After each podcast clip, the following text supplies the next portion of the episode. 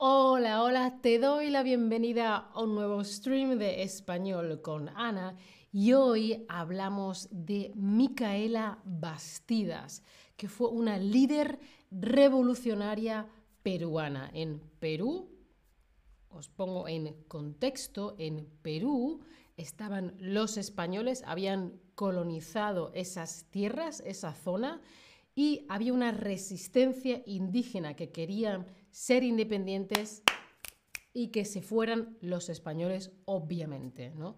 Entonces había una resistencia anticolonial, que se fueran, que se fueran, que se vayan los colonizadores. Y ese fue el inicio de los movimientos de independencia en Hispanoamérica, esa resistencia anticolonial, esa resistencia indígena.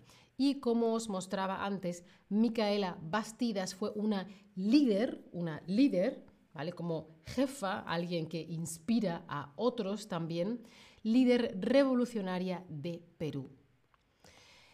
La rebelión de Tupac Amaru II fue la más grande en la Hispanoamérica colonial, la Hispanoamérica colonizada, con un saldo de 100.000 muertos, es decir, que murieron, por desgracia, 100.000 muertos en esa rebelión, en esa lucha de Tupac Amaru y su gente contra los españoles, hasta 100.000 personas murieron.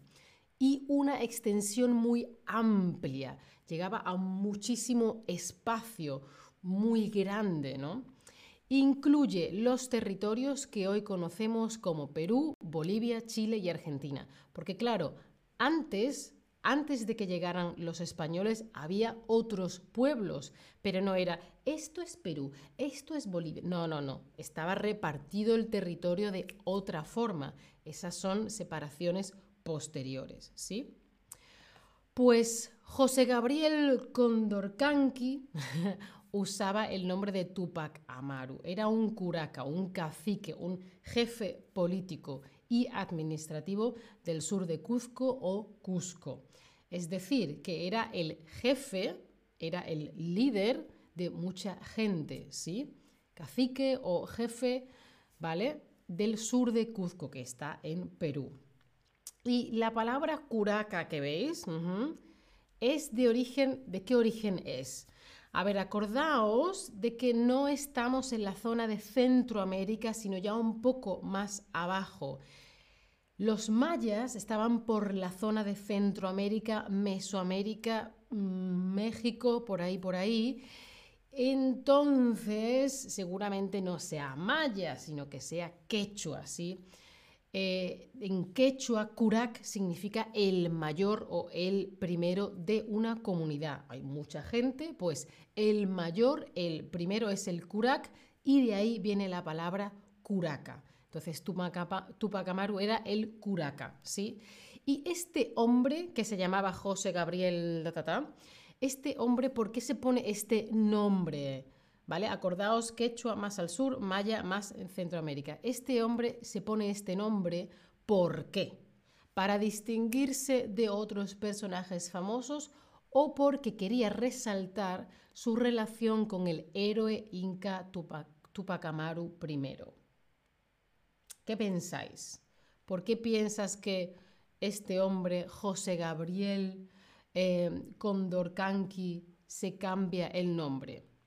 Claro, porque quería resaltar que tenía relación con el héroe inca. Los incas es también un pueblo precolombino, ¿sí? Eh, también hay un stream al respecto que podéis ver. Pues este quería resaltar, quería decir, oye, Tupac Amaru y yo, ¿eh? ¿Sí? También hay un stream sobre Tupac Amaru con Altair. Bueno, pues hoy hablamos de Micaela Bastidas y hemos hecho esta introducción por lo siguiente.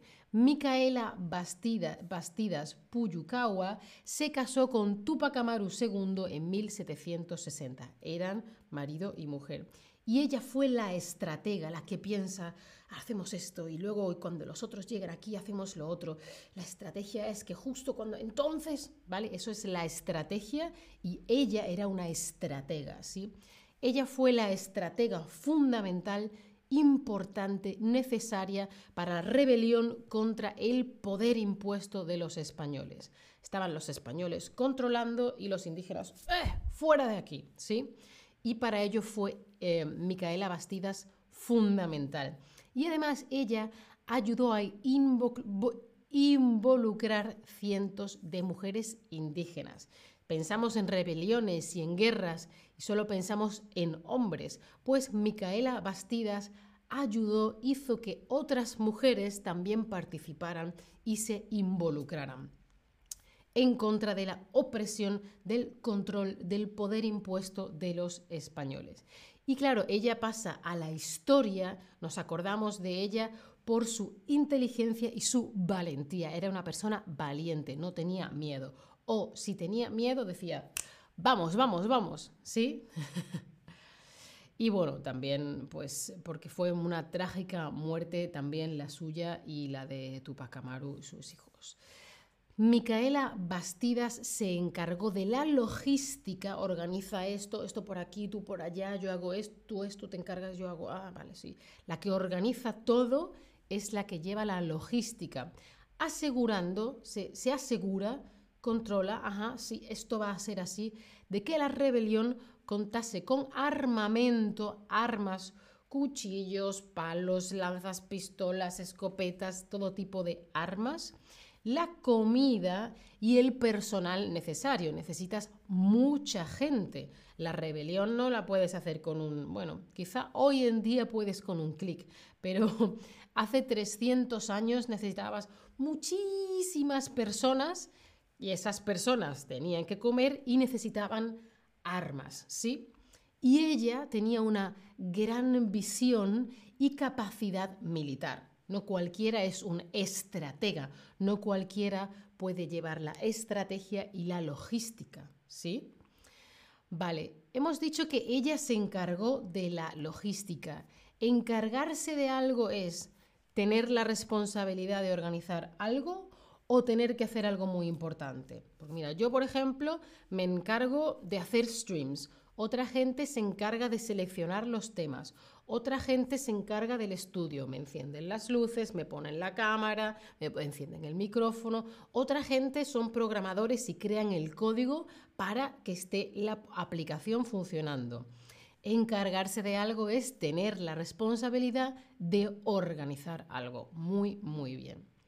Y además, pues fue la principal consejera de Tupac Amaru y organizó algunas de las campañas de rebelión. Claro, la rebelión no es oh", y ya está, sino esto pasa aquí, esto pasa aquí, esto pasa allí, esta gente aquí, en este pueblo de aquí, ¿vale? Y algunas las organizó ella misma. Además de ser consejera de Tupac Amaru, además de ser su pareja, pues era una consejera. Ser consejero, por ejemplo, los reyes o los emperadores tenían consejeros, gente que te dice, pues yo creo que lo mejor es hacer esto. Cuando tienes un problema, a veces tus amigos te dicen, uff, pues yo creo que en esta mm, situación esto es lo mejor o esto es lo mejor. Te dan un consejo, ¿sí? Para que te vaya mejor. Y ella era consejera de Tupac Amaru. Una de las fuentes más importantes gracias a las cuales sabemos muchas cosas sobre Micaela, alguna de las formas por las que ha llegado información sobre ella, las fuentes de las que bebemos, fuentes de información, ¿sí? ¿Cómo nos ha llegado esa información? ¿Porque ella escribía novelas o porque se escribía cartas con su marido? Ponte que él está haciendo una campaña de rebelión en este pueblo y ella está a 100 kilómetros. ¿Cómo se comunicaban? Por teléfono no se comunicaban. ¿Verdad que no? Claro, se mandaban cartas que se escribía con su marido, pero las cartas eran dictadas. Ella decía, querido Tupac Amaru, y otra persona, querido Tupac Amaru, porque ella no sabía ni leer ni escribir, ¿vale? Y en esas cartas, en esas cartas hablaban de la estrategia, de cómo avanzaba la rebelión y cómo tenemos esas cartas, sabemos, ah, hicieron esto, ah, pasó esto, ah, pasó lo otro, porque hace muchos años, ¿sí? Fijaos qué interesante. No sabe leer, no sabe escribir, pero es una persona muy inteligente, son cosas diferentes, ¿sí?